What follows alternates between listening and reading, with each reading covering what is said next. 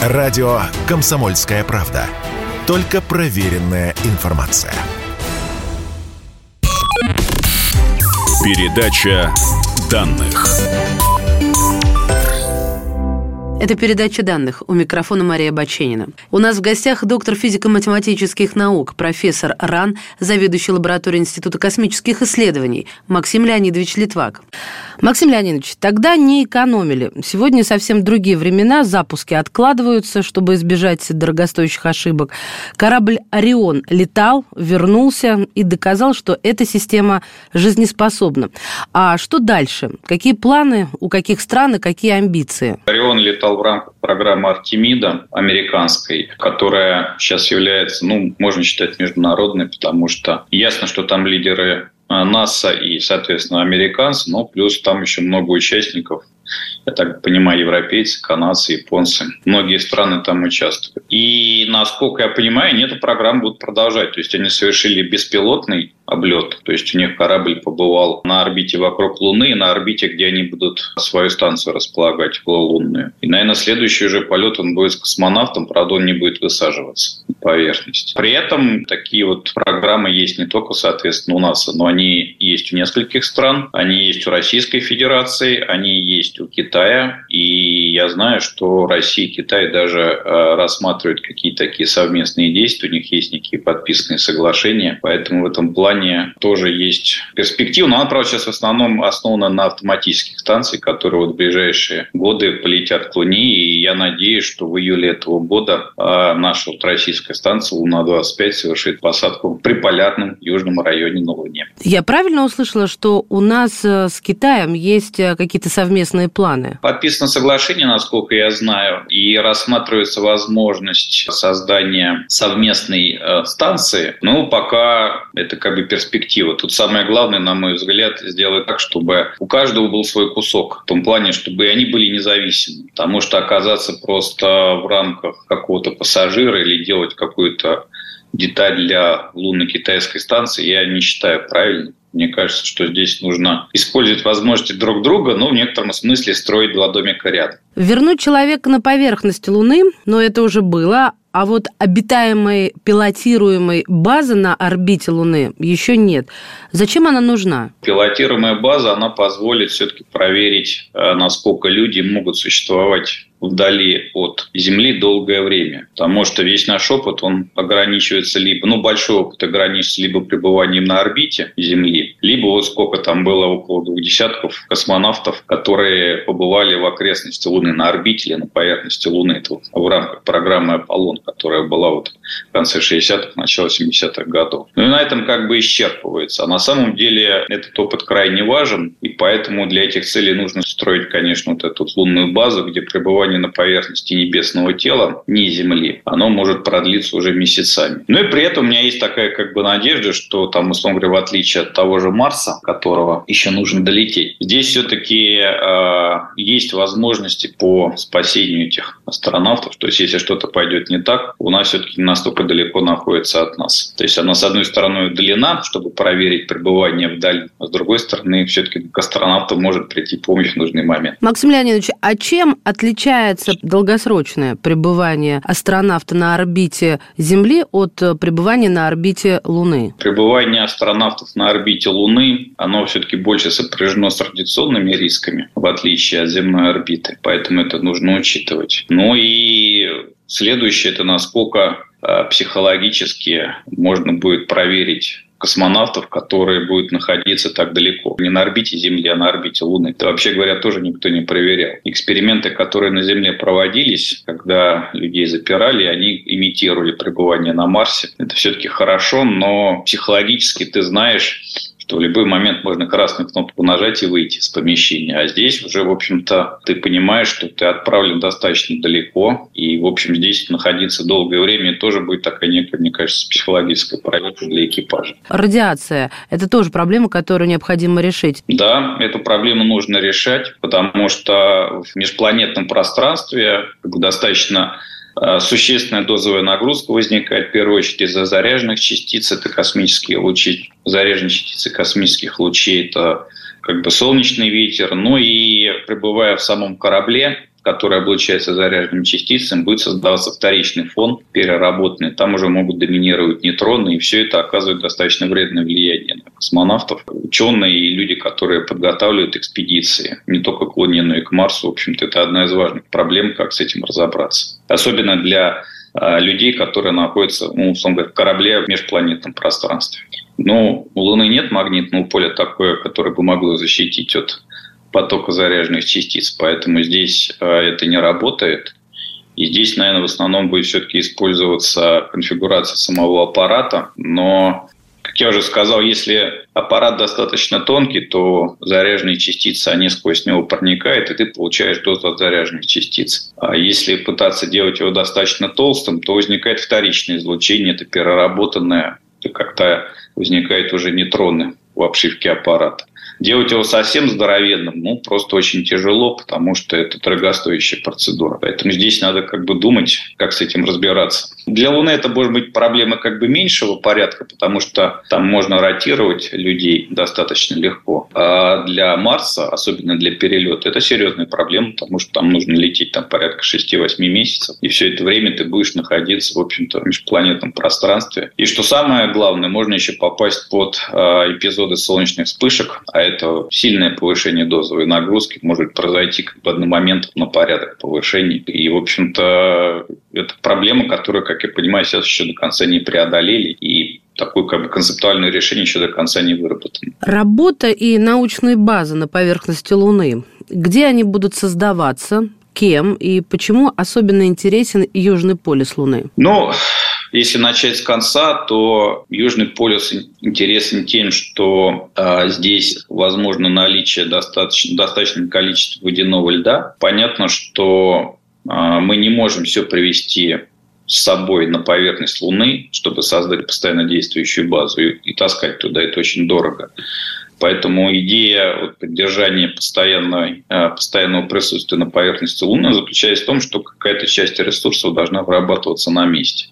Ну, такой-то важный ресурс, как вода, он рассматривается, наверное, в первую очередь, потому что это вода – это э, получение кислорода, водорода для различных нужд, и для дыхания, и для выращивания растений, и даже вот водород для ракетное топливо. Поэтому, соответственно, э, те проекты лунных баз, которые рассматриваются, они претендуют на то, чтобы находиться в том районе, где сейчас, вот по данным наблюдений с предыдущих научных миссий, определено, что ну, есть достаточно большое количество водяного льда. Это с точки зрения ресурса. Кроме этого, есть научная составляющая которая заключается в том, что э, этот водяной лед, он в основном, скорее всего, приносился кометами или астероидами в течение, можно сказать, всей истории с момента возникновения Луны. И на этих полюсах он как бы законсервировался. Поэтому, изучая, как бы добывая вот этот водяной лед, можно получать не только ресурс для космонавтов, но и такую как бы историческую запись, как эволюционировала наша Солнечная система. То есть можно узнать много нового о том, как э, та же вода появилась на Земле и так далее. Поэтому здесь есть два аспекта. Но с точки зрения практического применения, это, конечно, ресурс. Только по поводу воды Луну можно назвать музеем прошлого Солнечной системы или реголит, допустим, хранит какие-то тайны в том числе? Верхняя часть реголита она не хранит, потому что она перерабатывается микрометеоритной бомбардировкой, облучается и так далее. Но если капнуть глубже, то можно как бы добыть какие-то соединения, не только воду, потому что те же кометы, они проносили, э, приносят много различных соединений, в том числе органические и неорганические. Это то, что называется как бы одним термином летучие вещества. И они могли сохраниться вот на этой глубине под поверхностью, куда не проникает как бы внешнее воздействие. Поэтому вот одна из таких интересных с точки зрения науки задач, это, но это не обязательно для этого базу строить, просто база, она помогает в этом плане построить эту деятельность более систематически. Но автоматические станции, которые будут туда садиться и будут исследовать, это и просто посадочные станции, которые оборудованы луноходом, они должны будут вот заглянуть внутрь, и для того, чтобы заглянуть внутрь, конечно, нужно использовать различные устройства, типа таких вот манипуляторов или буровых устройств, чтобы верхний слой там порядка полметра пройти и достать то, что находится под ним. И вот это вот могло сохраниться многие миллиарды лет. Друзья, мы прервемся на несколько мгновений и вернемся на Луну. Передача данных. И снова здравствуйте. Это передача данных. У микрофона Мария Баченина. Возвращаемся на Луну. У нас в гостях доктор физико-математических наук, профессор РАН, заведующий лабораторией Института космических исследований Максим Леонидович Литвак. Максим Леонидович, вернусь к воде. Она там, где находится, что она еще осталась в живых, так сказать? Я думаю, такой вопрос возникнет у наших слушателей. Видимо, где-то на глубине, куда не проникает солнечный свет, раз она там замороженная. Ну, значит, я могу так сказать, что с точки зрения воды, наверное, можно приложить вообще, откуда она там взялась. Наверное, можно приложить три базовые гипотезы. Первое, то, что я сказал, это доставлялось э, э, кометами, астероидами. Ну и, в общем, как бы так складывается, когда комета ударяет в поверхность, а, то вот в результате взрыва образуется такая временная атмосфера вокруг Луны. Она, конечно, очень разреженная, но тем не менее. И в целом, а, когда это все оседает, все это скапливается там, где наиболее холодно. То есть там как бы все это прилипает, если так говорить простым языком так называемые холодные ловушки, которые как раз находятся в полярных областях и на севере, и на юге. Это, в принципе, вот окрестности дно кратеров больших. Вот, и там такие низкие температуры, что это все может прилипать намертво и сохраняться очень долго.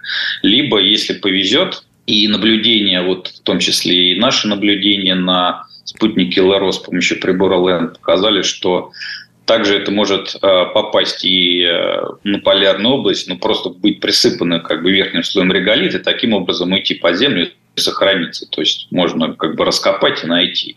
Вот. И это вот такая как бы первая гипотеза происхождения воды. Вторая, она говорит о том, что она в некотором смысле искусственная, называется солнечной, потому что Луну э, бомбардирует протоны солнечного ветра, и в процессе взаимодействия с реголитом том числе образуется молекула воды. Такая получается солнечная вода.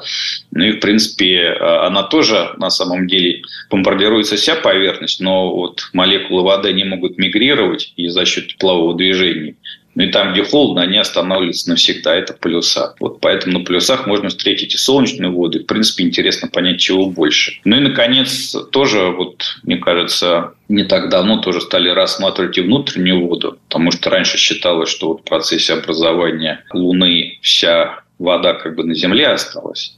Но кажется, что что-то могло сохраниться в недрах Луны, и поскольку на ней была вулканическая деятельность, то вот в процессе этой вулканической деятельности это все выходило на поверхность, и опять-таки могло сохраниться уже не в глубине, а снаружи. И тоже это все мигрировало к полюсам. Поэтому вот интересно в этом плане копнуть достать образцы. Лучше, конечно, всего эти образцы привести на Землю, потому что в наземных лабораториях, как, это, как все, что привозилось с Луны, можно получить гораздо более детальную оценку, что там есть. Но вот это будет очень интересно изучить на предмет того, какая же там вода есть и каково ее происхождение. Для того, чтобы что-то создать, нужно где-то тоже жить в этот момент. Это я просто хочу, знаете, чтобы вы помогли моему воображению нарисовать. Это будут какие-то сначала воздушные модули, или это будет э, проживание в пещерах э, лунных, ну и так далее. Вот э, что ближе я к думаю, Я думаю, что сначала это будет краткосрочные экспедиции, которые, во-первых, будут выбирать место, где все это будет строиться. Потому что,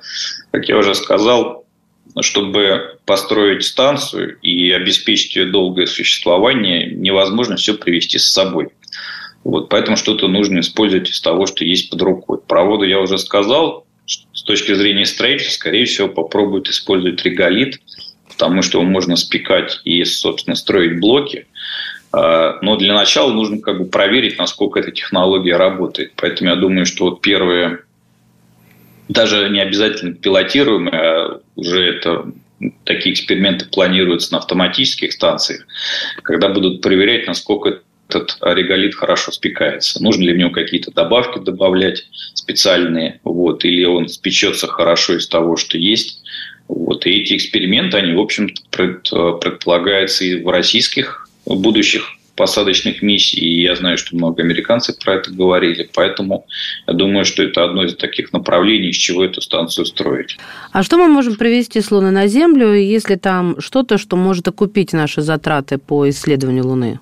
А, ну, в будущем а, наверняка будут разработаны программы по поиску полезных ископаемых, в первую очередь те, которые на Земле либо а, начнут заканчиваться, либо их добыча, она как бы станет очень дорогой или там, например, какие-то возникнут экологические нормы по, по этому добыче. Ну, не знаю, так на скидку можно сказать, какие-нибудь э, редкоземельные металлы, которые на Земле, они очень неравномерно распределены, и там основные залежи находятся в Китае, в остальных странах это гораздо меньше, а при этом, если так посмотреть вперед, а, они используются во всей высокотехнологичной, высокотехнологичной промышленности и изделиях. Вот. И поэтому их востребованность будет резко вырасти. И, может быть, а, настанет тот момент, когда с Луны будет привозить как бы дешевле. Поэтому, может быть, еще что-то найдется. Так что я думаю, что это перспектива не ближайшая, естественно, потому что сначала до Луны нужно добраться, провести геологоразведку, вообще как бы закрепиться на этой территории. А уже после этого будет понятно, как бы, как использовать эти ресурсы. В первую очередь ресурсы, конечно, пойдут на использование лунных станций, а во вторую очередь, э, когда уже возникнет такая некая цивилизация на поверхности, скорее всего, появится перспектива добычи каких-то полезных ископаемых из недр Луны, и, возможно, это будет сильно дешевле. Ну, в перспективе будет дешевле, чем на Земле. Максим Леонидович, а удастся странам поделить Луну, если мы там будем добывать что-то? Ну, вопрос, вопрос, скорее всего, открытый, поделят, потому что мне кажется. Я небольшой специалист по юриспруденции космической. Раньше она в основном, конечно, базировалась на том, что было две страны, которые летали в космос. Это Советский Союз и Соединенные Штаты. В общем, они как бы и заложили основы той, э, той базы юридической, которая сейчас есть. Но сейчас она пересматривается, потому что появилось гораздо больше игроков, которые участвуют в этой космической деятельности стран. Во-вторых, появилась какая-то осязаемая перспектива практическому использованию, потому что раньше, в общем-то, ну вот есть Луна, она всем принадлежит хорошо. А сейчас уже такие возникают как бы стремление уже что-то за собой застолбить. Насколько я понимаю, что американцы уже застолбили за собой территорию вокруг Аполлонов, посадочных миссий, которые были. Ясно, что лунные станции, лунные базы, которые будут созданы, их тоже застолбят. И поэтому сейчас в некотором смысле есть такое соревнование негласное, выбрать наиболее хорошее место, потому что дальше это место будет уже твоим, и никто его у тебя не отнимет. Вот. Поэтому я думаю, что пока это все, ну, я не хочу так говорить, но в условиях такого Дикого Запада будет развиваться, когда фактически будет осваиваться новая территория, и у того, у кого будет больше возможностей, тот, соответственно, и сможет как бы контролировать наиболее территории, кажущимися наиболее такими как бы, выгодными. Когда этого ждать? Когда ждать полет, базу, колонизацию? Американцы, я думаю, что полетят что-нибудь в районе 25 года, может быть, чуть позже. Сильно зависит от того, насколько пойдет у них программа. Потому что, как мы говорили в начале, они протестировали аппарат, вот этот Орион. Они также протестировали ракету тяжелую, которая это все выводит. Но э, и вроде как бы все успешно. То есть аппарат там месяц летал, побывал во всех точках, которые они хотели, приводнился, вроде как бы все нормально. Но вот полет человека и высадка – это такой критический момент, потому что, во-первых, на Луну давно никто не летал, ну, в том смысле, что не высаживался. В 21 веке так это вообще удалось только Китаю. Э, страна единственная, которая успешно сажала свои аппараты на поверхность Луны. Остальным как бы не удавалось, а те, кто пытались, они разбились. И в начале своей программы, когда наши Луны упомянули, то на самом деле разрыв большой, который э, был связан между нашими Лунами, это, насколько я понимаю, не облет, это как раз вот безопасная посадка. Мягкая посадка на поверхность Луны очень много много было потеряно аппаратов, пока научились это делать. А сейчас эти технологии утеряны фактически в большинстве стран, даже как бы основополагающие, таких как Россия и Соединенные Штаты. Поэтому вот эта высадка, она будет ключевой. Я думаю, что сначала нужно посадить э, автоматические аппараты. Вот э, я надеюсь, что мы в этом смысле будем первыми, потому что в июле этого года Луна-25 должна будет улетать и садиться туда, куда никто раньше не садился, в высокоширотные области южные на Луне. Вот. И мы в этом смысле станем такими первопроходцами, а дальше уже как бы люди потянутся. А думаю, что вот после 25 года есть возможность, что там окажутся и космонавты хотя бы на какое-то короткое время. Ну а такое длительное пребывание на поверхности а, с какими-то уже эпизодами, что там, ну не то, что где можно жить, но, по крайней мере, как бы пробыть там, скажем, там больше, чем побывали в свое время американские астронавты на поверхности, это уже, я думаю, после там 30 или 35 года такие возможности появятся. Друзья, сегодня в передаче данных был доктор физико-математических наук, профессор РАН, заведующий лабораторией Института космических исследований Максим Леонидович Литвак. Большое спасибо. Передача данных.